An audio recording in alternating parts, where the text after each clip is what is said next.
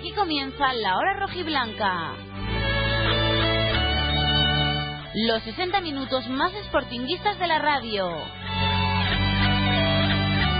La hora rojiblanca con Juan Aguja. ¿Qué tal? Saludos, buenas tardes. Aquí estamos una semana más, un lunes más, desde el restaurante Merendero El Cruce para tener nuestro programa de lunes, como siempre, aquí en formato de tertulia. Hoy nos van a acompañar el exjugador del Sporting y ahora en las filas del Real Avilés, del líder de Segunda División B del Grupo Primero, Gerardo, el jugador de CUE. Está aquí con nosotros y también los periodistas Jaime Señal y Dani Blanco, además del empresario Luis Meana. Tendremos que hablar hasta las tres y media de la tarde principalmente del Sporting, aunque también, lógicamente, hablaremos del Avilés y también del Sporting B, que perdió este fin de semana por 1-2 de forma un tanto injusta ayer por la tarde en la Escuela de Fútbol de Mareo frente al Coruso. Pues del Sporting tendremos que hablar de ese empate a uno de ayer por la mañana a las 12 frente al Córdoba. Un, un punto que casi sabe a gloria después de cómo se estuvo desarrollando el partido. El Sporting con nueve jugadores. Bien, es cierto que el Córdoba también estuvo con un hombre menos, con diez desde un pelín antes de la expulsión de Mandy. Pero cuando ya parecía todo perdido, apareció un balón suelto aéreo dentro del área que lo enganchó muy bien Robert Canella y al menos salvó un punto para traer a Gijón lo que son ya tres semanas consecutivas empatando y curiosamente empatando a uno. En las tres últimas jornadas, de punto en punto no se solucionan las cosas porque el Sporting sigue en la zona peligrosa, está ahora mismo a dos puntos de la zona de descenso y a ocho de la promoción de ascenso. Se empiezan a alejar los equipos de arriba. Pues de ese partido vamos a hablar, como digo, principalmente aquí en el restaurante Merendero El Cruce, con Gerardo Noriega, con Dani Blanco, Jaime Señal y con Luis Meana. Son las dos y treinta y dos minutos de la tarde y arrancamos la tertulia desde el restaurante Merendero El Cruce.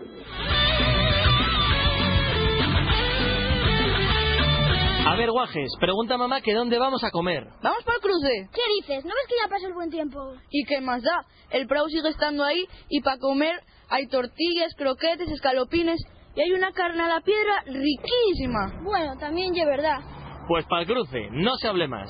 Restaurante Merendero El Cruce, Cabueñes, Gijón. Ven a conocer el Jardín Botánico Atlántico de Gijón. A nuestras nuevas tarifas más ventajosas se une ahora el servicio diario de visitas guiadas, incluidas en el precio de la entrada. Te fascinará. Es Gijón. Es otro mundo. Infórmate de toda nuestra oferta en botánicoatlántico.com. En pleno centro de Gijón, frente al Cantábrico, restaurante La Posada del Mar. Menús del día y de empresa, fabada asturiana, ruedas y picoteo rico, bien servido y a buen precio. Restaurante La Posada del Mar, Paseo del Muro número 2, El Náutico, teléfono 985 35 0689. En cervecerías La Abadía y Vincer llevamos más de una década apostando por los clientes para que disfruten de la mejor cerveza del mundo. Tú también te puedes agregar. Visítanos y repetirás. En Gijón, en Marqués de Casa Valdés 70 y 73. Cervecerías La Abadía y Vincer. Algo pasional. La hora rojiblanca con Juan Aguja. El cielo se partió en Berlín. El tiro más preciso de mi vida fue escogerte a ti. La vela se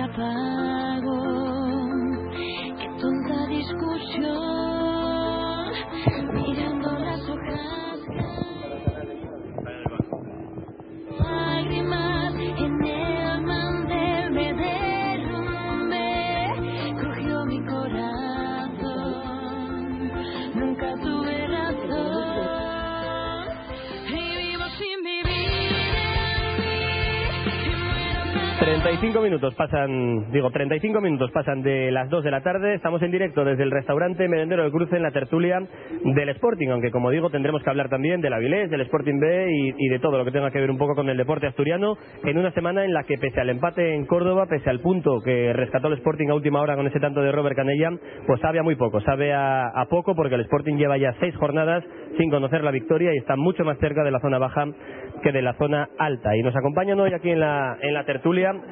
Hoy vamos a hablar del Sporting principalmente, Gerardo, pero también habrá que hablar del Avilés, porque nos acompaña aquí el futbolista del conjunto avilesino, ex del Sporting, el Llanisco de Cue, Gerardo Noriega. Muy buenas, Gerardo, ¿qué tal? Hola, buenas tardes. Hacía tiempo que no coincidíamos en, en una tertulia, ya, ya era hora, ¿eh? ya era hora. Ya, ya, ni tanto. Hace años ya que no nos veíamos. Bueno, muy contento de estar aquí. Bueno, ¿qué tal te va todo? Porque ya te estamos siguiendo, estuviste por ahí por España en varios sitios y, y de vuelta a casa en Asturias y en qué mejor lugar que el Avilés, que en este eh, rejuvenecido, entre comillas, Avilés, porque estáis todos en la segunda juventud, pero mejor, si cabe, ¿no? Que, en la primera.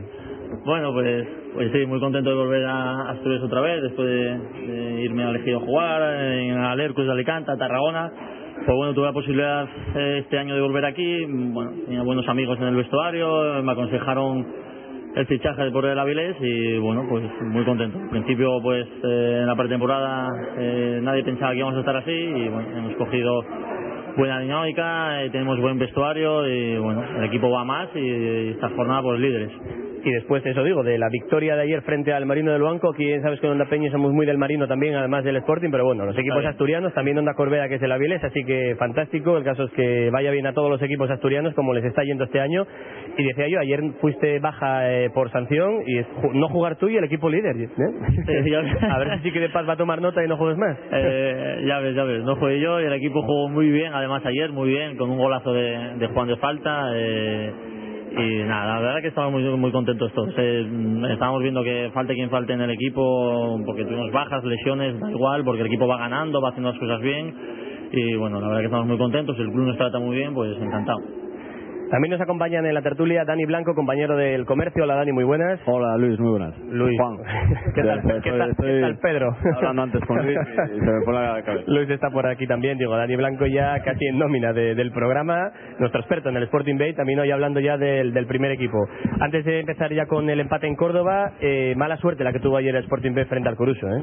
Sí, comenzó muy bien el partido, dominando todas las, todas las facetas del juego, pero la verdad es que bueno desaprovechó varias ocasiones y luego el Coruso, como ya había avisado a Belardo Fernández durante toda la semana, hizo lo, lo que sabe, ¿no? Con media ocasión te fabricó un gol y no solo un gol, sino que, que además de un gol hizo dos con un penalti polémico y al final, mira, se escaparon los puntos de mareo, eh, no fue el día de los delanteros rojiblancos, pero bueno, eh, esto cambia semana tras semana. En- hace dos semanas el Sporting era sexto, ahora mismo creo que es duodécimo, a cuatro puntos de la promoción de ascenso y a seis del descenso. Hay que seguir remando.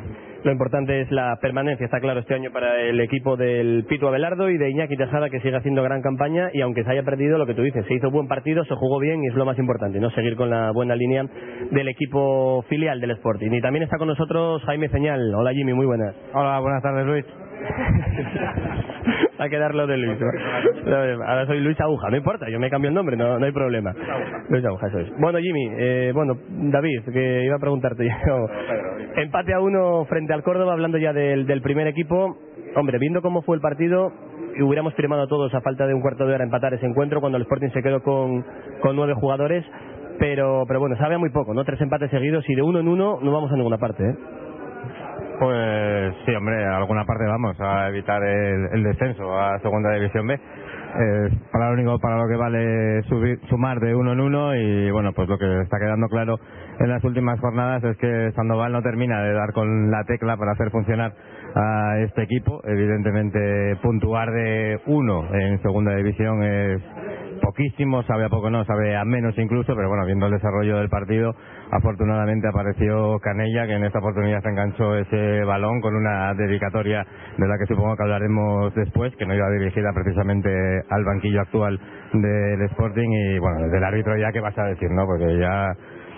A ver, eh, los equipos en segunda son regulares tirando a malos los árbitros son mucho peores que los equipos y el de ayer pues volvió a perjudicar ya no solo al Sporting, porque nosotros, esto lo habla Rojo y Blanca, hablamos del conjunto gijonés, pero es que eh, un colegiado, como me ha titulado hoy el compañero de Córdoba del diario Marca, que impide jugar el fútbol a dos equipos con tres expulsados cuando no ha habido absolutamente nada sobre el terreno de juego, cortando el juego constantemente y bueno, pues no sé yo, la verdad es que esta gente que les compren un futbolín. Ahora que vienen los Reyes, que se pidan un futbolín y que se aprendan de una puñetera vez lo que es jugar al fútbol, ¿no? Porque al Sporting este año no está teniendo suerte con los colegiados, cierto es, pero tampoco se le puede echar la culpa a los árbitros de la situación actual del equipo, que considero que está muy lejos de lo que todos esperábamos y sigue habiendo futbolistas muy, muy por debajo del nivel del que estábamos esperando, algunos muy queridos y bueno, pues supongo que el míster ahora que los tiene a todos a disposición tendrá que hacer, no sé si rotaciones, variaciones, llámalo X, pero bueno, este Sporting tiene que empezar a sumar de tres en tres ya. Bueno, has hecho un resumen de casi todos los temas que íbamos a tocar en la tertulia, el árbitro, hasta aquí la hora roja blanca. No, no, va- vamos a ir poco a poco entrando por partes porque es cierto que lo del árbitro merece mención aparte. Hemos visto arbitrajes muy malos. Yo lo comparaba ayer en Twitter con alguien que sufrió también Gerardo sus carnes, como fue Rodado Rodríguez en- también en, del Colegio Balear, en aquel partido famoso infausto de Ibar. Yo no sé si está dando clases a los árbitros de allí de Baleares porque tiene toda la pinta porque fue muy, muy similar. Pero en un momento vamos a entrar en, en materia hablando del árbitro, de los puntos que se le escapan al Sporting, de los jugadores en baja forma, de Sandoval, que parece que está por encima del bien y del mal, pero son ya muchos partidos y el equipo no acaba de arrancar y los números de Sandoval desde que llegó al Sporting son muy similares a los que tenía Manolo Sánchez Murias. Y lo vamos a hacer con los que son hoy nuestros protagonistas del día, Gerardo, Dani Blanco y Jaime Señal. En Viesques, cervecería Hoyo 19 patrocina al protagonista del día. El tema, empezamos hablando del colegiado Surera Cuenca, colegio balear. Ya habían advertido en la retransmisión nuestro compañero Pelayo Lijostes, que retransmitió el partido del Córdoba Sporting, que este árbitro tenía de media ocho tarjetas amarillas por partido, pero es que a la media hora ya lo había superado. En 30 minutos llevaba tres cada equipo y dos tarjetas rojas. O sea, lo de este hombre es una cosa inaudita. Ya no vamos a hablar del fuera de juego que le pitó a David Rodríguez, que no era, que se quedaba solo delante del portero del Córdoba con 0-0 del marcador, ni tampoco vamos a hablar del penalti a Trejo que pitó fuera, que le dio la gana de sacarlo fuera del área cuando fue claramente dentro, además derribado con un sándwich por dos, por dos jugadores, pero es que los arbitrajes que estamos viendo en segunda división, Gerardo, yo no sé si en segunda vez son tan malos o esto va, porque nos quejamos en primera, en segunda, claro, es que igual también va por nivel, pero es que de verdad, peores que los que estamos viviendo este año en segunda división, es complicado de ver, ¿eh? Hombre, tú solo tienes que darte cuenta de un, de un detalle. Ves los partidos a niveles de ligas europeas importantes, tanto la inglesa como la española, como la italiana, y los arbitrajes son, en la primera liga espa- en la primera división de la liga española, son regulares, tirando, vamos a decir, vamos a decir regulares. Por ¿no? ser suaves. Pues sí, sí, sí, puede ser algo, ¿no? Eh, y, y cometen fallos que, hombre, hay que entender también que los árbitros son eh, acciones muy rápidas, eh, les puede pillar mal, les puede pillar gente por medio, hasta ahí bien, pero son muchas veces son tarjetas inmerecidas, precipitadas, eh, fuera de, de tiempo y de lugar. Y, y creo que deben de reflexionar y, y- y mirarlo mucho más esto de la federación porque está causando muchos perjuicios a los equipos. Y ahora, dentro de la segunda división, no solo de Sporting, hay muchos equipos que yo tengo compañeros, yo hablo con ellos semanalmente, que se quejan de los árbitros. Y cuando todos los equipos, todos equipos se quejan de los árbitros es que vale que te den y que te quiten, pero se están, se están equivocando muchas veces, sobre todo en el tema de las tarjetas, creo que están abrazando a, a los equipos tanto en primera, segunda y en segunda B igual, ¿eh? Está bien el titular del marca porque es cierto que aquí nos quejamos porque fue malo contra el Sporting, pero es que también fue mal arbitraje para el Córdoba. La primera expulsión del equipo andaluz eh, se la inventó, sacó la tarjeta porque quiso, a la segunda y a la calle, ¿no? Y estábamos viendo que a la mínima que pudiera iba a echar uno del Sporting, pasa un minuto y encima eh, analizando esa jugada de Mandy es absurdo porque se estaba echando hacia atrás, pide distancia, ¿qué hace? Desaparece sobre la marcha, o sea, no, no tiene ningún criterio ni personalidad ninguna este árbitro porque se la pidió el público, básicamente, Dani. Bueno, es que estaba claro, es lo que tú dices un poco, que estaba claro que iba a expulsar a uno del Sporting, no sabíamos cuándo. Eh, Mandy ya tenía una tarjeta, pues mira, eh, blanco y en botella, ¿no? También, yo hablaba antes un poco con Gerardo, tengo que analizar un poco la jugada porque eh, la primera amarilla de Mandy es clara, es un agarrón, es amarilla, clarísima, pero la segunda hace la falta, mm, no sé, bueno, mm, yo creo que ahí hay que tener un poco más también de, de picardía, ¿no? Por parte del jugador, está viendo que, al- que todo el mundo lo veía, que a la mínima iba a ser expulsado uno del Sporting.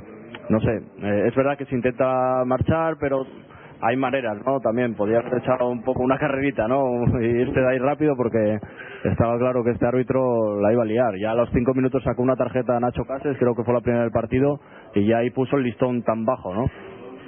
Es una pena, es como dice Gerardo, es que el, el nivel de arbitraje en, en España ahora mismo está un poco bajo. Eh, en primera división, eh, el otro día un asturiano, Muñiz Fernández, eh, la lió también el partido entre el Español y el Sevilla por, un error suyo. eh, al final un jugador se va a la calle, se pierde el próximo partido y los árbitros quedan un poco impunes ¿no? de, esas acciones. Por cierto, noticia de hace unos minutos, Muñiz Fernández, que iba a arbitrar, creo que era el Barcelona Atlético Madrid este fin de semana, a la nevera. Le cambian, no explican por qué, ni dicen que es nevera ni no, simplemente que hay un cambio de designación arbitral. Igual es lo que hay que empezar a hacer, ¿no? Que los árbitros que se equivoquen, pues que ellos cobran por partido, pues oye, haces un partido nefasto como el que hizo este Balear en Córdoba, pues estate un mes sin arbitrar, ¿no? Igual que los entrenadores cuando el equipo va mal acaban echándole, los jugadores no renuevan en caso de no tener rendimiento, los árbitros, ¿por qué siguen arbitrando impunemente?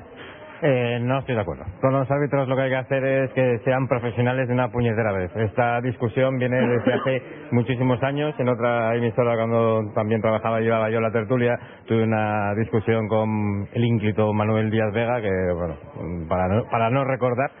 Y, bueno, pues creo que han pasado siete, ocho, nueve años desde aquella conversación y no solamente no ha mejorado el nivel de los arbitrajes, sino que yo creo que va cada vez cada vez va a peor, ¿no? Cada vez son más malos. O sea, es, es increíble. Eh, por ejemplo, una de las acciones que no se comentaron todavía en el partido, hay una falta que le hacen a Luis Hernández, el lateral derecho del Sporting, saca rápido para pegarle con el balón al contrario, en lo misma, la misma acción en la que le costó la expulsión a Mandy, en este caso del Sporting, y ni siquiera eh, permite, ni le saca tarjeta al jugador del, del Córdoba, ni, ni le manda a repetir. O sea, el balón continúa en movimiento y sigue la jugada del Sporting. O sea, vamos a ver, chato, si echas a un futbolista porque interfiere el saque de una falta, tienes que echar al otro. Lo que pasa que, bueno, eh, luego entra otra parcela dentro de lo que son los arbitrajes, que son humanos, sí, que se, que se equivocan mucho más de lo que deberían. Pero también, como decíais vosotros, tiene que tener una repercusión todas esas acciones, todos esos fallos que tienen, pero aparte de que son unos cagados, entre otras cosas, y lo digo así de claro, porque esa acción si expulsa al jugador del Córdoba por interceptar el saque de una falta de Luis Hernández, hubiera sido un partido ya de risa, ¿sabes? Un poco más y vamos a jugar ya 5 contra 5 y bueno, pues el problema lo marcas tú cuando pones el baremo con la tarjeta de Nacho Cáceres que comentaba antes Dani Blanco en el minuto 5 de partido por nada. Luego expulsas a un jugador del Córdoba por nada. Expulsas a Mandy por nada. Expulsas a Alex Barrera por nada. Joder, expúlsate tú, que eres muy malo, tío. O por lo menos ponte a ver vídeos, o por lo menos que el comité de árbitros tome cartas en el asunto de una vez. Con esto no estoy disculpando el punto sumado por el Sporting, que para mí, gracias, gracias, gracias a Canella, se ha conseguido salvar ese punto, pero bueno, no, no tapa ni las carencias que viene teniendo el conjunto rojo y blanco, pero una vez más, y es el debate que desde que en este país se juega el fútbol es el más protagonista de la historia, los árbitros son muy malos, perjudican a los unos y a los otros. Entonces, coño, que se hagan profesionales, que cobran una pasta, y aquí tenemos a un futbolista que ahora está en el Avilés, que fue también profesional, y joder, que sabemos lo que hay en juego, y que si Gerardo falla un gol, digo Gerardo por ejemplo, ¿no? Porque, porque todos se Pero solo fallar, ¿eh? No falla un gol en primera división y coge su, su entrenador y asienta y no juegan 15 días, pues el árbitro este, que no quiero saber ni cómo se llama, de ayer del arbitraje del Sporting, me parece muy bien. que no pite nunca más.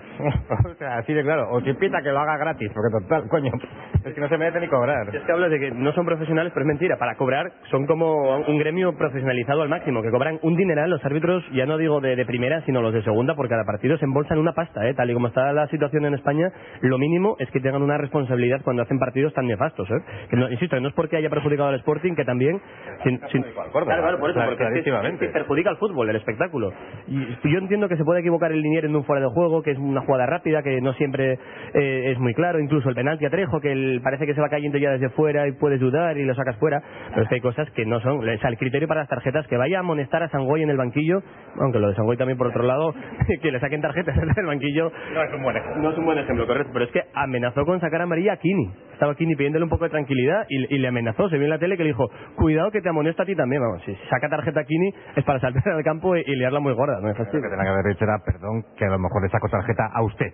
Porque este señor, no, yo no, no- insisto, No quiero saber ni cómo se llama, pero o sea, tratar de tú aquí ni un personaje como ese, pero bueno, chaval, ¿tú de qué vas? O sea, ¿de qué vas? Ponte a ver vídeos. Ins- Insisto, yo creo que es de la escuela rodadiana, aquel partido Gerardo que todavía estamos enfadados con, con Rodado, que por cierto, tú tuviste una anécdota con él que me contabas hace años, en que lo viste en verano en casa de, no sé si de Biagini, ¿no? Me No, hace yo no mucho lo vi, tiempo. yo no lo vi. O te contó un compañero que había estado allí, ¿no? Sí, sí, me contó que era el jardinero de, de Leo, de Leo, sí, sí, que, que un día Leo a una preciosa casa que tenía Leo en Mallorca con su jardín correspondiente. Leo Biagini tiene preciosas muchas cosas, no solamente la casa. Y- sí, sí, ya fuimos todos testigos. Toda la tribuna oeste es testigo de ello, sí, sí, sí. Pues sí, sí, lo tenía ahí de jardinero y tal. Pero bueno, eso es un detalle porque la verdad que aquel partido nos acordamos todos del 2003 en Eibar, pues bueno, pues muchas veces nosotros lo recordamos cuando nos juntamos a cenar o algo y, nos acordamos de Rodado y de toda su familia. Porque me...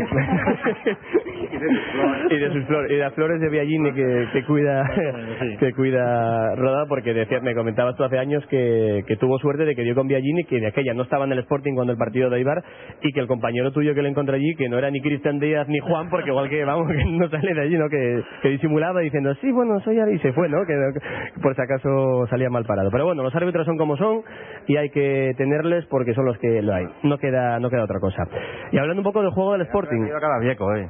Sí, hoy no, no coincido que estuviera por aquí cada viejo.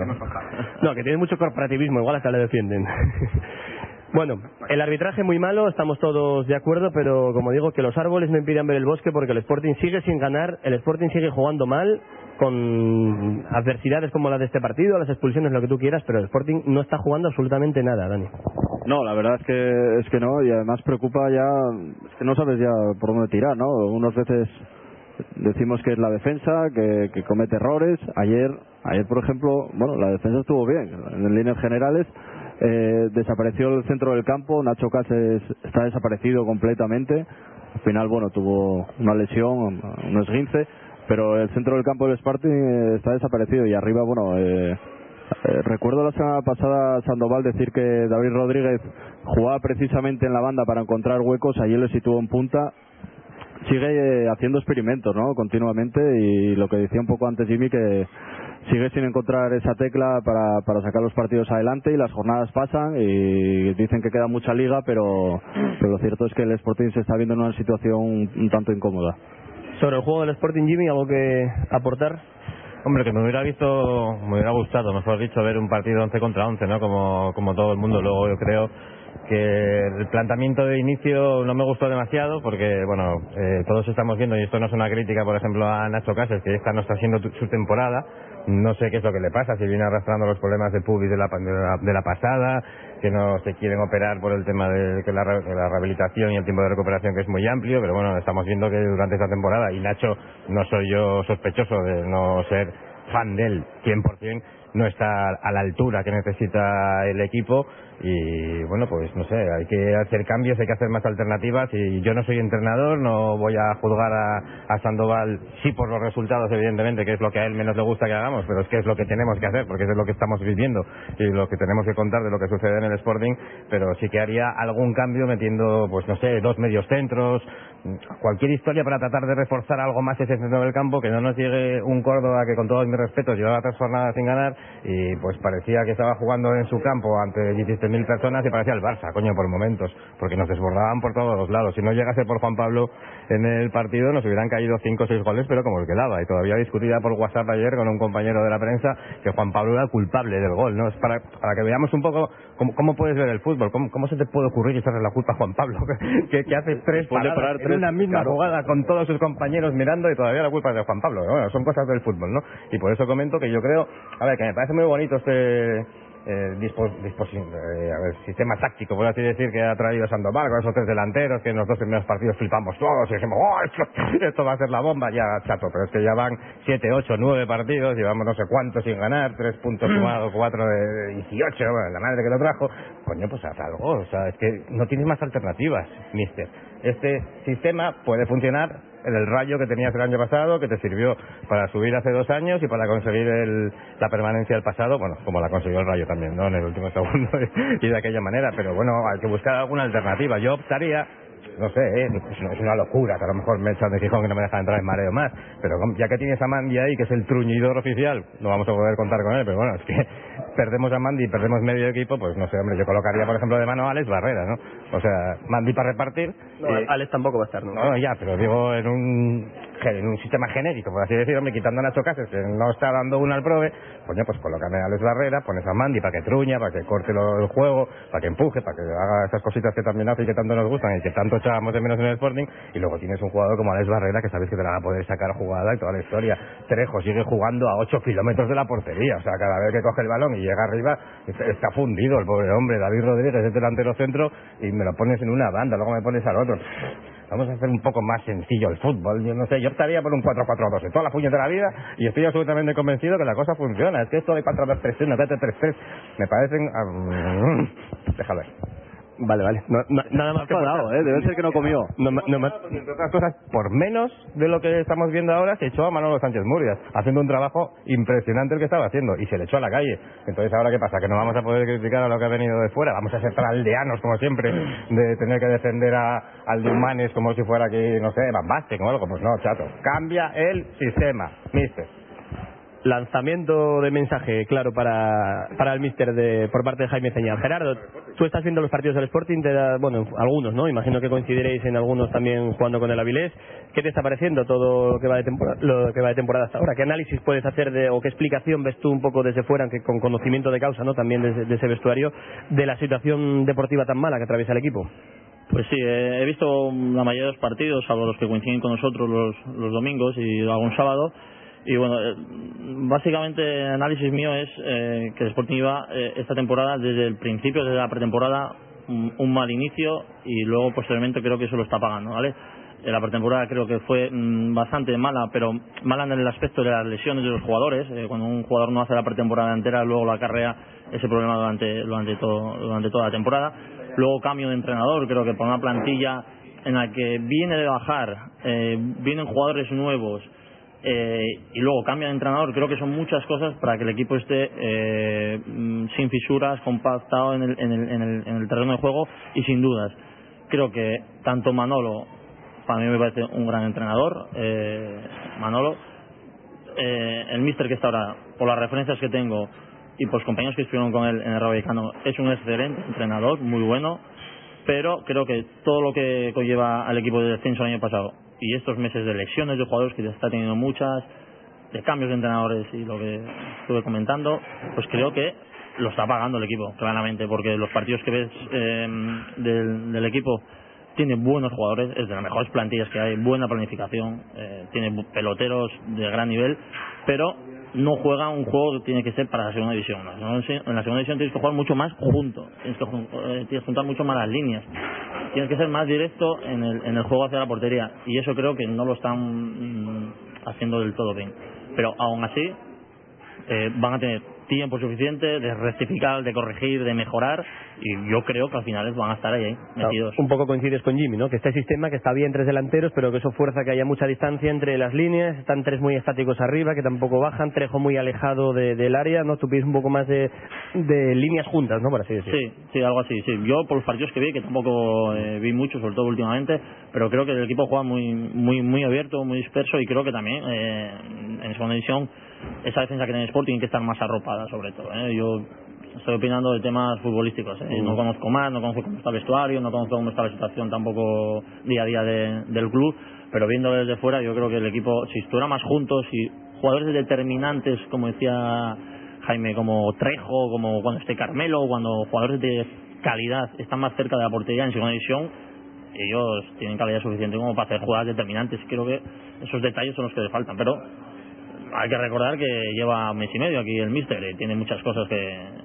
Sí, que todavía hay tiempo para, para cambiar ese, ese Sí, no hemos acabado ni la primera ni la primera vuelta. Creo que hay margen de sobra para que el equipo funcione y yo creo, estoy confiado, ¿eh? porque el trabajo de Manolo fue bueno y el trabajo ahora del, del Mister también. Yo creo que el día a día es bueno por las referencias que tengo, pues ojalá que termine, por lo menos que se meta en liguilla para competir y tener opciones de, de subir. Sí, porque otra cosa más mm, difícil ahora mismo. Otra ¿eh? cosa está A difícil, 16 sí. puntos del Almería creo que está ahora mismo, 19 de- del Elche. De momento Son- salir de ahí abajo, que estamos a solo dos puntos eh, de la zona de descenso, que ya habrá tiempo la segunda vuelta para pensar en. Pero en la división es una cosa muy muy buena. muy larga también.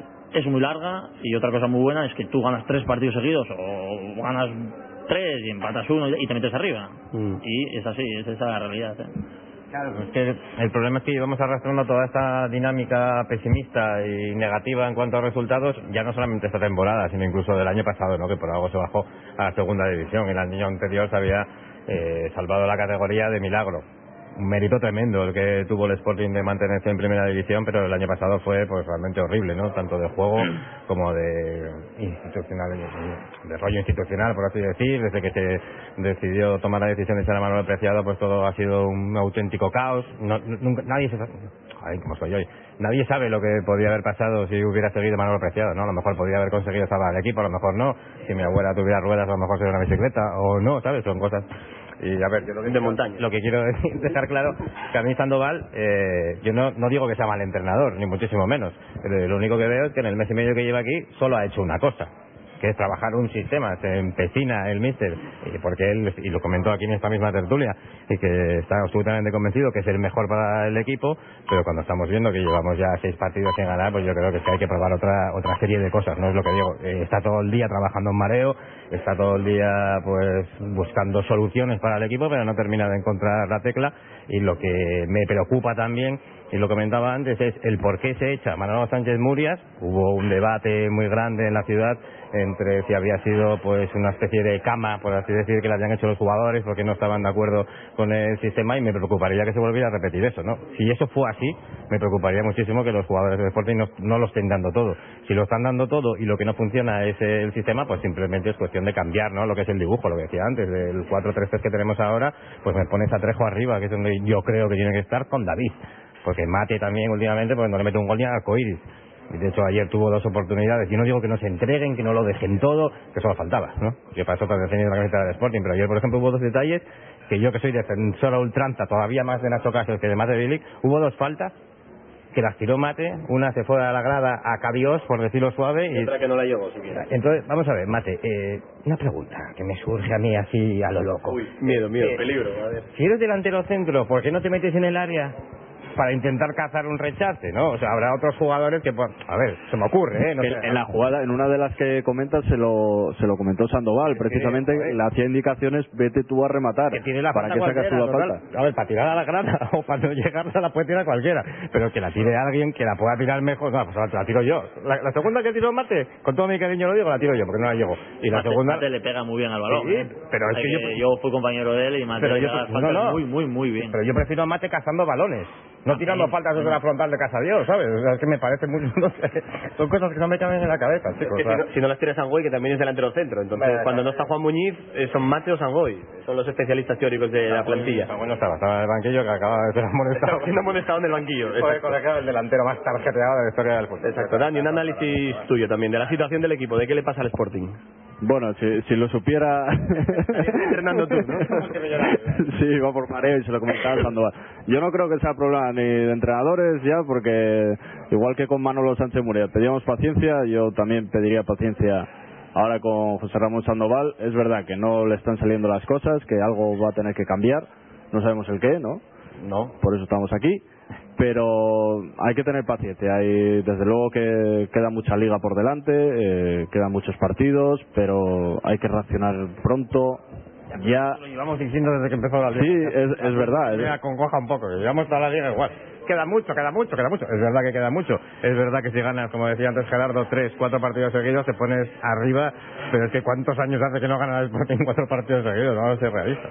Sí, bueno, y entrar en la promoción de ascenso ya sería muy bueno y eh, además para el Sporting sería una oportunidad de oro por, por lo que hablamos un poco de que cuenta con la afición y bueno, sería uno de los grandes favoritos, da igual que tenías al Villarreal, a la Almería, a quien sea, pero lo primero es eso, trabajar eh, las líneas, que se junten y que y a ver si empezamos a ganar ya. Bueno, pasan tres minutos de las tres de la tarde, hacemos un, nos tomamos un respiro y seguimos hablando de la actualidad del Sporting desde el cruce con Gerardo Noriega, con Dani Blanco y con Jaime Señal. En Viesques Cervecería, hoy el 19 patrocina al protagonista del día. Saneamientos Paulino Álvarez. Todo en material de fontanería y calefacción. Radiadores y calderas. Tuberías, accesorios de PVC, muebles de baño, mamparas. Reformamos su baño completo al mejor precio. Más de 25 años de experiencia en venta directa al público y al profesional. Saneamientos Paulino Álvarez. Calle Móstoles 5, Natahoyo, Gijón. Teléfono 984 39 55 39.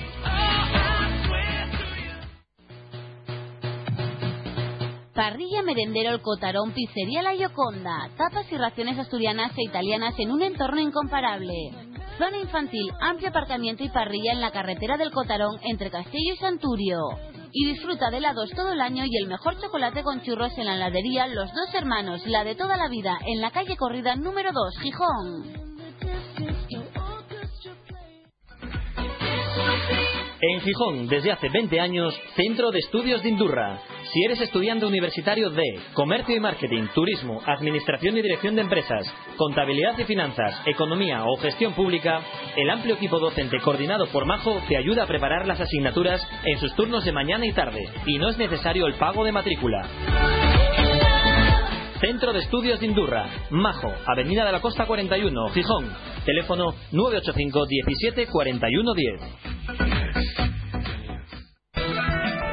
En plena zona rural, en Deva, Casa Yoli, auténtica cocina tradicional asturiana, especialidad en tortillas y chorizos a la sidra. Desde 1901, Casa Yoli elabora por encargo una de las mejores fabadas de Asturias. Buena sidra y ambiente acogedor. En Deva, Casa Yoli. La hora rojiblanca con Juan Aguja. E gira tutto intorno alla stanza mentre si danza, danza. E gira tutta la stanza mentre si danza, danza. E gira tutto intorno alla stanza mentre si danza, danza. E gira tutta la stanza. Minutos pasan de las 3 de la tarde, seguimos en el cruce hablando del Sporting, con Dani Blanco, con Jaime Señal, con Gerardo y de la situación tan complicada que atraviesa ahora mismo el conjunto rojo y blanco.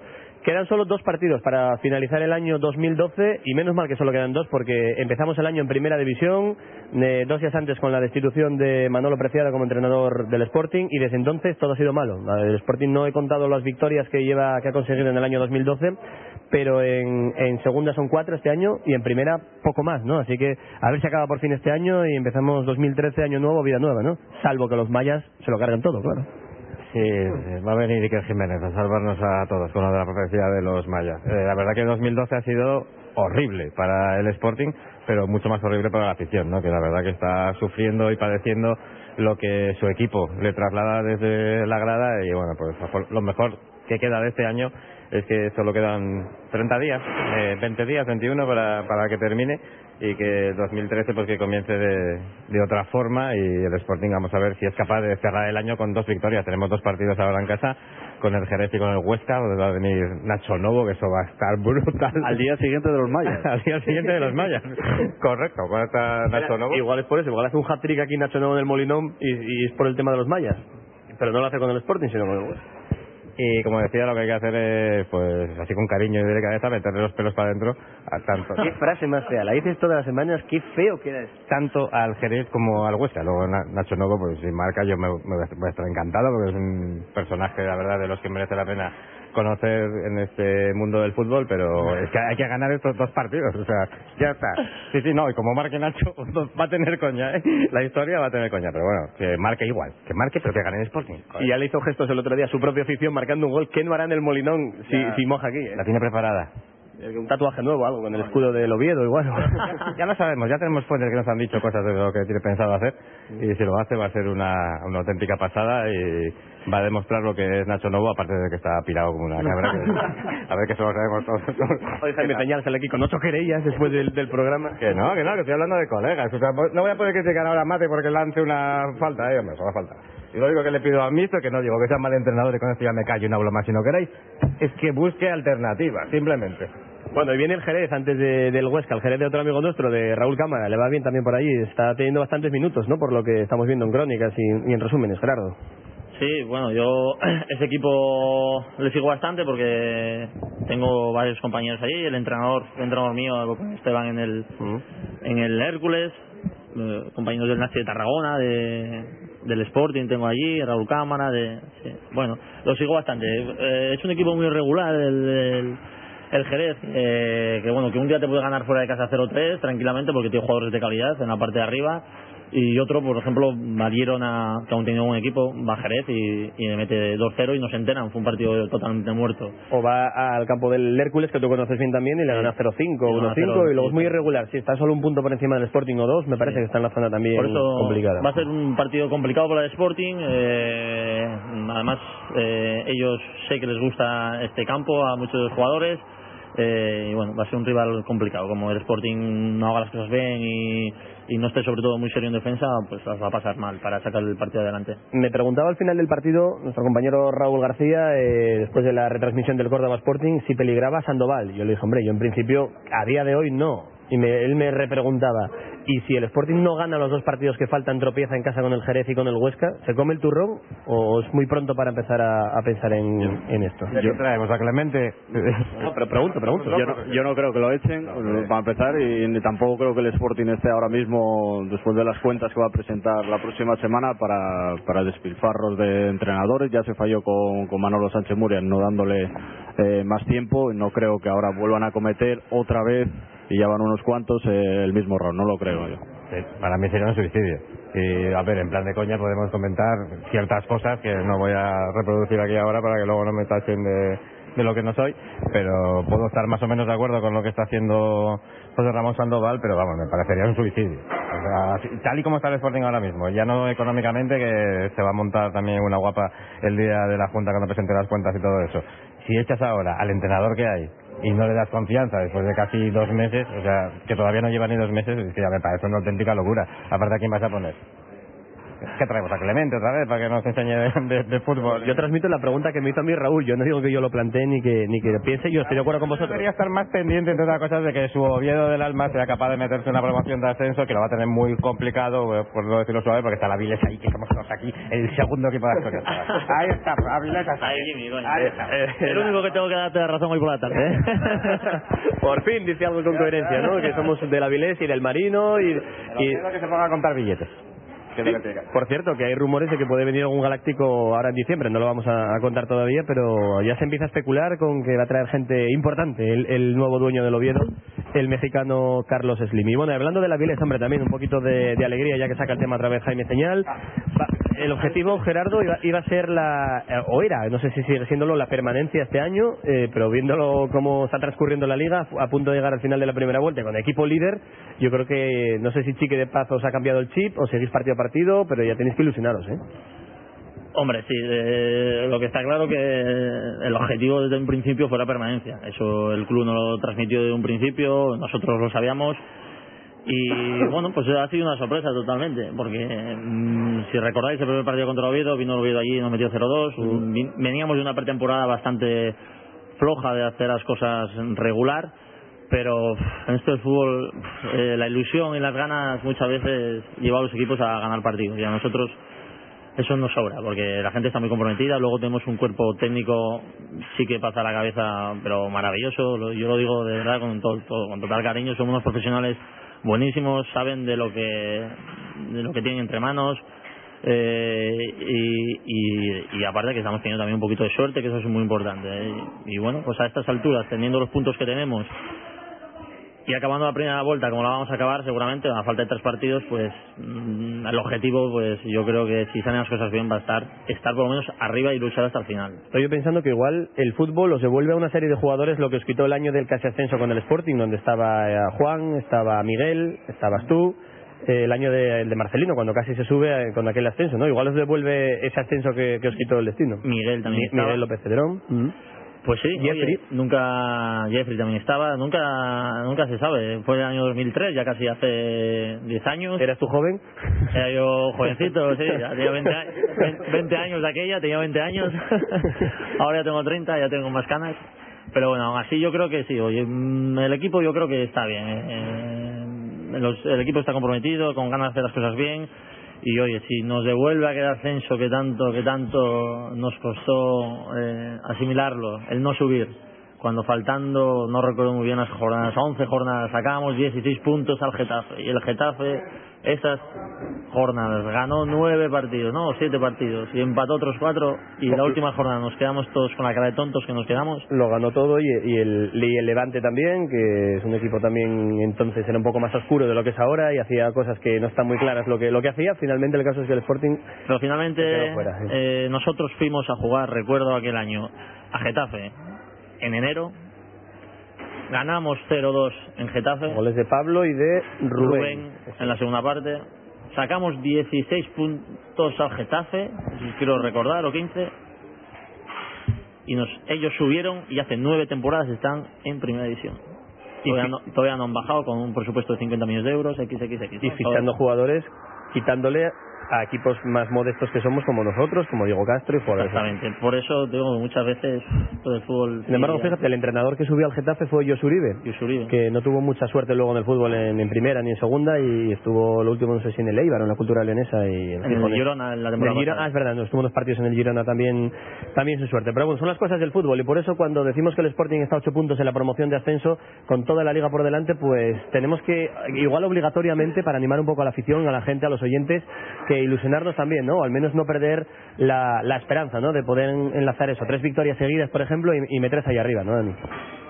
Sí, bueno, sí, es lo que nos toca, ¿no? Eh, que la gente tenga esperanza porque uno de los valores más importantes del Sporting eh, fue, seguirá siendo y será siempre la, la afición y, y es una pena, ¿no? Porque yo, yo cada vez que voy al Molinón, cada domingo, ves a la gente que, que ya está un poco desencantada, cada vez más desanimada, ya incluso ya ni, ni, ni abuchea a los jugadores, ya eh, es un, una actitud ¿no? que, que, que, hace peligrar ¿no? Eh, ese patrimonio que tiene el, el equipo con, con la grada. Pero bueno, hay que seguir, como dices, ilusionarse, ganar los dos partidos que quedan de 2012 y empezar el día de la cabalgata contra el Recreativo de Huelva y ganar aunque nos fastidie la cabalgata, precisamente. Esa es otra, ¿eh? Para los que tenemos sobrinos o los que tengáis hijos y tal, el día de la cabalgata, un Record Sporting a las 6 de la tarde.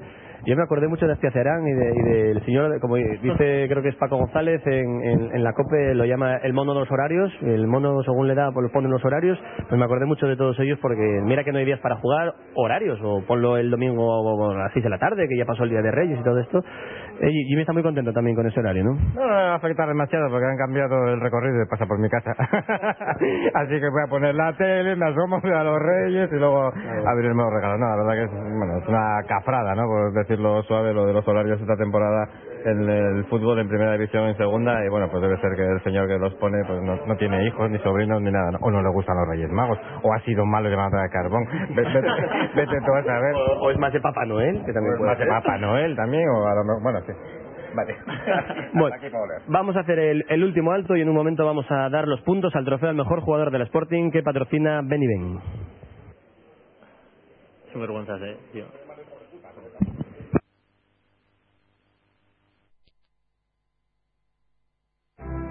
Ven a conocer el Jardín Botánico Atlántico de Gijón. A nuestras nuevas tarifas más ventajosas se une ahora el servicio diario de visitas guiadas, incluidas en el precio de la entrada. Te fascinará. Es Gijón. Es otro mundo. Infórmate de toda nuestra oferta en botánicoatlántico.com. ¿Te gusta cualquier pizza o te gusta la pizza de calidad? Porque por calidad, tamaño y precio, ven a Pizzería Pizzic y disfruta de la diferencia. Estamos en Gijón, en la Avenida de la Constitución, frente a la gasolinera de Foro. Para pedidos a domicilios en el 984 49 39 49. Consulten nuestras ofertas en pizzic.com. También en Oviedo, La Felguera y Zamora. Pizzic, la pizzería de calidad. Restaurante El Jamonar, especialidad en raciones variadas, embutidos selectos, quesos asturianos y menús del día. Restaurante El Jamonar. Cocina tradicional y casera con una relación calidad-precio inmejorable. Los sábados y domingos menú especial. Restaurante El Jamonar, calle Begoña 38, Gijón. Maika, compraventa de oro y plata con opción a recoger sus joyas. Llevamos más de 30 años a su servicio en La Cerona, en Palacio Valdés 5 y ahora también en Prendes Pando 4, frente a los juzgados. Compraventa de oro y plata Maika, teléfono 985 34 65 57. Recuerde, compramos y vendemos sus joyas con opción a recoger. La hora rojiblanca con Juan Aguja.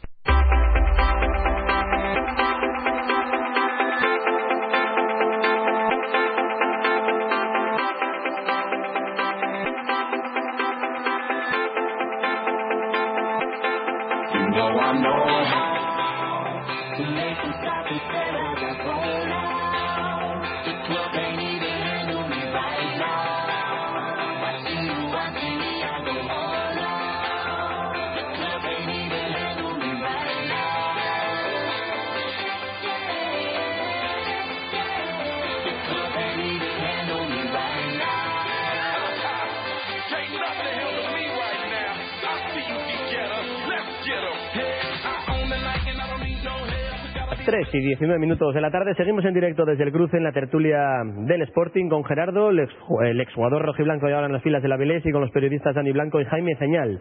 Y vamos a darle ya los puntos también eh, a los mejores del partido de Córdoba. Esta vez lo pudimos ver todos por televisión, así que no tenemos que votar un poco a uvas o, o fiándonos de los compañeros enviados especiales de, de la prensa escrita. Este trofeo que patrocina la sidrería Beniben, el mejor jugador del Sporting, lo lidera Óscar Trejo con 27 puntos. Segundo está David Rodríguez con 10. Luego están ya más igualado Pichu Cuellar con 8, Alex Barrera con 7 puntos, Canella con 6. Con 5 aparece Mate Bilic, 4 para Carmona y Mandi, 3 puntos para Lora y Ricardo y con 1 Sangoy, Juan Muñiz, Nacho Cases y Borja, el central. Sabéis que damos siempre 5 puntos al mejor, 3 y 1. Así que a ver si, si coincidimos. Gerardo, no sé si tú viste, viste el partido, te dio tiempo, pudiste... Sí, sí, estuve Eh. viéndolo ahí entre un poco tal, pero sí, sí lo vi. Eh, ¿Para ti qué fue, a fue lo mejor para a la cantera, a, los- a la gente de aquí. Eh, voy a dar a Canella porque creo que dio el punto a, eh, al, al equipo, Mm. luego al central, a Borja, y luego mm, se lo voy a dar a, a, a Nacho también, mm, aunque señal me tire el micrófono a la cabeza, pero yo soy canterano y el Te seguiré observamos hablando, te seguiré para cantera.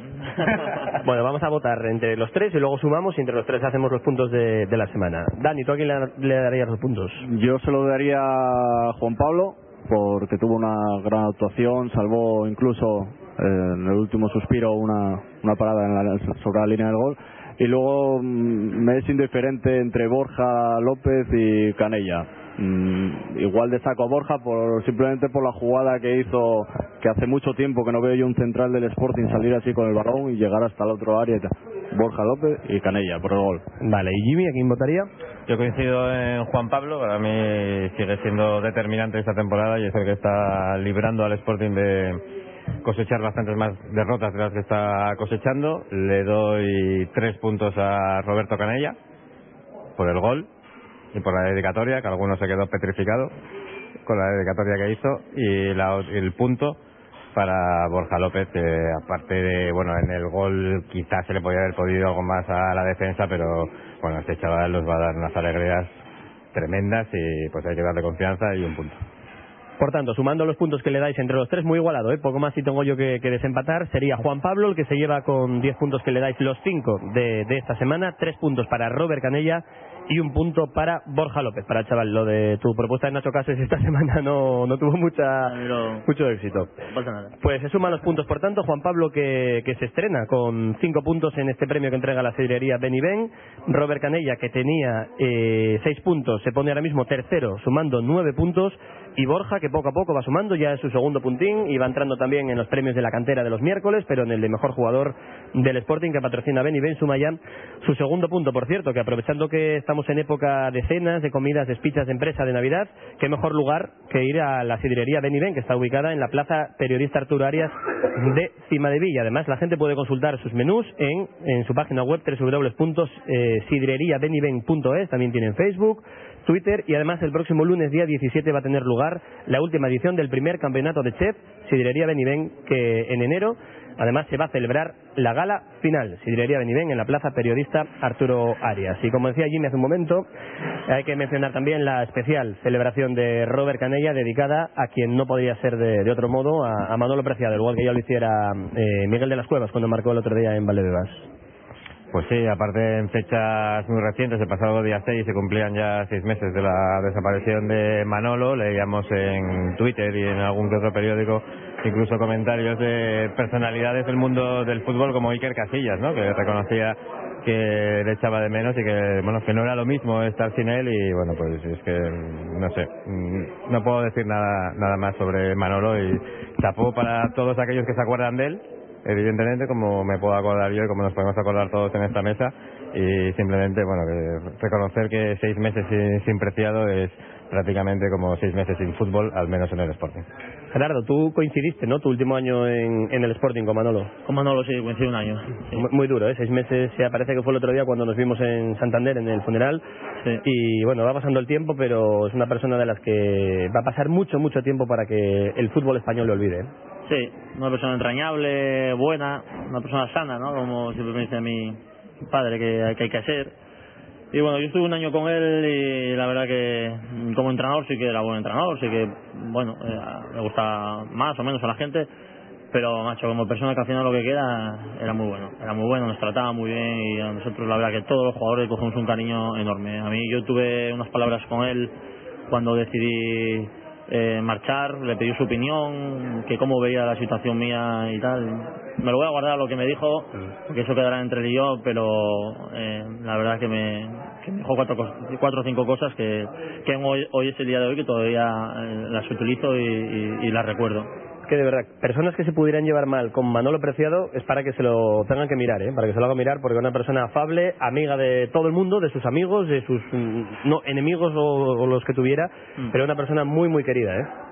Es muy complicado encontrar gente que se llevara mal con Preciado. Sí, bueno, los hay, está claro, hay. pero bueno, tiene que haber de todo en este mundo. Eh, Manolo es genio y figura y seguro que, que ayer agradeció a, a Canella ese gol. Seguro que le pegaría una colleja porque él siempre era muy, muy bromista y eh, Cane, no, no me dediques goles porque él era quería estar siempre en segundo plano, aunque para nosotros, después de seis meses o pase un año, va a estar siempre en primera persona y en primer plano. No, y que lo bueno que tiene este equipo, que aunque esté ahora mal deportivamente y no salgan las cosas, pero hay buena plantilla, hay buen grupo de, de trabajo y sobre todo hay buenos chavales, buena gente en el vestuario del Sporting. En gran parte, en gran medida, se lo debemos todavía a Manolo Preciado, que fue el que hizo este grupo y el que unió a todo el mundo, ¿no? Que hubo muchos fichajes los primeros años y, y la plantilla que queda, mucha por recomendación suya, por insistencia de, de Manolo Preciado, unos en renovar, otros en, en hacer su fichaje, pero el grupo de amigos que hay ahora mismo dentro del vestuario se le debe en gran parte a, a Preciado. Por cierto, nos quedan muchas fechas para lo del tema de la estatua, ¿no? No, bueno, se va. Estuvimos el otro día, el lunes pasado, aquí con, Jaime Álvarez, el presidente de Portal Sportingista, que es quien tiene esta, iniciativa de la estatua. Dicen que no hay una fecha tope, ¿no? Que la estatua se está haciendo, que se va a intentar hacer otra, bueno, repuntar un poquitín a nivel mediático para que la gente vuelva a animarse como se animó al principio. Está recaudado más o menos la mitad del dinero, unos cincuenta y pico mil euros. Va a costar 110.000. Entonces, bueno, se va a intentar hacer algún tipo de actividad, alguna mesa a la entrada del Molinón para que la gente, sin falta de internet, directamente pueda poner sus 10 euros y inscribirse. Bueno, facilitar un poco, ¿no? El acceso, porque es verdad que con internet mucha gente lo podemos tener fácil, pero hay otra mucha que le gustaría participar y que, y que no es tan fácil. Pero bueno, sí, sí, se sigue haciendo y, va a tener éxito seguro y se va a poder acabar sufragando el gasto. Y si no, bueno, está Diego Castro, que es el que dijo que, que, pondría lo que hiciera falta. Habría que ir encargando otra, aunque fuera más barata. Para Kini. Ah, bueno, no, pero la tiene que hacerla inmensa. Aquí hay que hacerla de oro. O sea, hay, hay que empezar ya a recaudar, que como va a durar todavía muchísimos años, yo creo que se merecería verlo y aquí hay que hacerle homenajes constantemente. Por cierto, ¿fuisteis a ver la, la película ya? Dani, todavía no, Gerard no, no tuviste oportunidad. Jimmy sí, Jimmy fue, de los fue el primero, de hecho, que vio la película. Nadie la vio antes que tú. Puedes decir que la viste a la vez que mucha gente, pero antes no. No, antes no. Estuviste ahí en el, en el pase VIP. Sí, sí. Y es crítico, ¿eh? No, estoy preguntando, si yo es que no la vi todavía, quiero ir a verla ahora en, en Navidades, entonces... ¿Crítico? verdad que- ¿Buena peli o qué? Eh, no. Si no, si no, no sería crítico. Hombre, Es el día, es el hay, día hay por for- hoy. hay formas de, de enfocar una historia, ¿no? Y bueno, a lo mejor soy yo que soy un blandengue y que estoy muy sentimental hoy últimamente y tal, pero me parece, no digo que no sea buena la película, que no sea buena la intención que han realizado, pero me parece dura, dura, dura, dura, y seguiría diciendo dura porque eh, no hay ilu- argumental y de lo que trata es eh, cáncer, secuestro y muerte de Jesús. Y imagínate, los pobre Kini, cómo lo 800 pasó, ¿no? goles que marcó no aparece ninguno. ¿no? Sí, se ve el del Zaragoza y se ven, se ven algunos, pero bueno, también es verdad que Ray lo había comentado el director de la película que era lo que quería, ¿no? Mostrar la vida del brujo, no deportivamente hablando, pero bueno, me eché una llorada, tío, que, que, Bueno, que eso está bien, hombre. que lo flipas. No hagamos spoiler tampoco y seguimos recomendando a la gente No, que vaya a verla. hay que ir a verla. ¿No es imposible? Pues ahí no lloras. Correcto. Pues aquí lo vamos a ir dejando, compañeros. Gerardo, un placer haber contado contigo. Que vaya todo muy bien como está yendo esta temporada en el Avilés y a ver si el año que viene vuelves a jugar en segunda. ¿eh? Muy bien. En segunda división, que, que es donde jugaste con el Sporting y a ver si no hay derby con el Sporting, que sería buena señal que eh, el equipo gijonés reconduce la situación y puede llegar a primera, pero toda la suerte del mundo para el Avilés. Muy bien, muchas gracias. Dani Blanco, Jaime Señal, compañeros, gracias como siempre por estar con nosotros y ahora vamos a comer esa carne que lleva Dani Blanco pidiéndome un año. ¿De cuándo me lleves al cruce para comer la carne en la piedra? Va, Ahora es cuando te saca lentejas Correcto, Luis y correcto. la liamos. Correcto, sí señor. Pues nada, gracias a los dos eh, por estar con nosotros. Este Avilés ahí, segundo equipo de Asturias. ¡Vamos! Vamos, vamos echando el cierre. Hoy es 19, especialidad en tapas de embutidos y por supuesto en café, vinos, cervezas, copas. Cervecería Hoyo 19 en Corinte y Adobiesques ha patrocinado el protagonista del día. A ver, Guajes, pregunta a mamá que dónde vamos a comer. Vamos para el cruce. ¿Qué dices? ¿No ves que ya pasó el buen tiempo? ¿Y qué más da?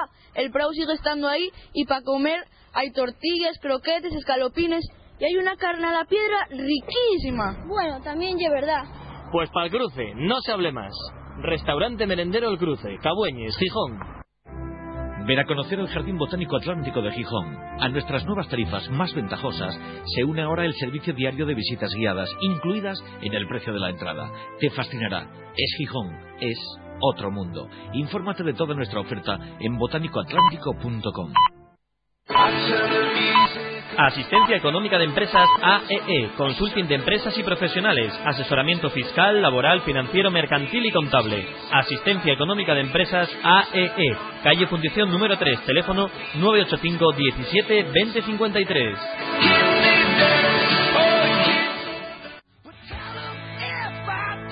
Carrocerías Castillo, chapa y pintura del automóvil, horno de secado. Para rayazos, abollones y demás desperfectos de tu coche, Carrocerías Castillo. Estamos en la Avenida de la Metalurgia número 12, en el Polígono Bancunión número 2, Tremañes, Gijón. Teléfono 985 31 1803. La hora rojiblanca con Juan Aguja.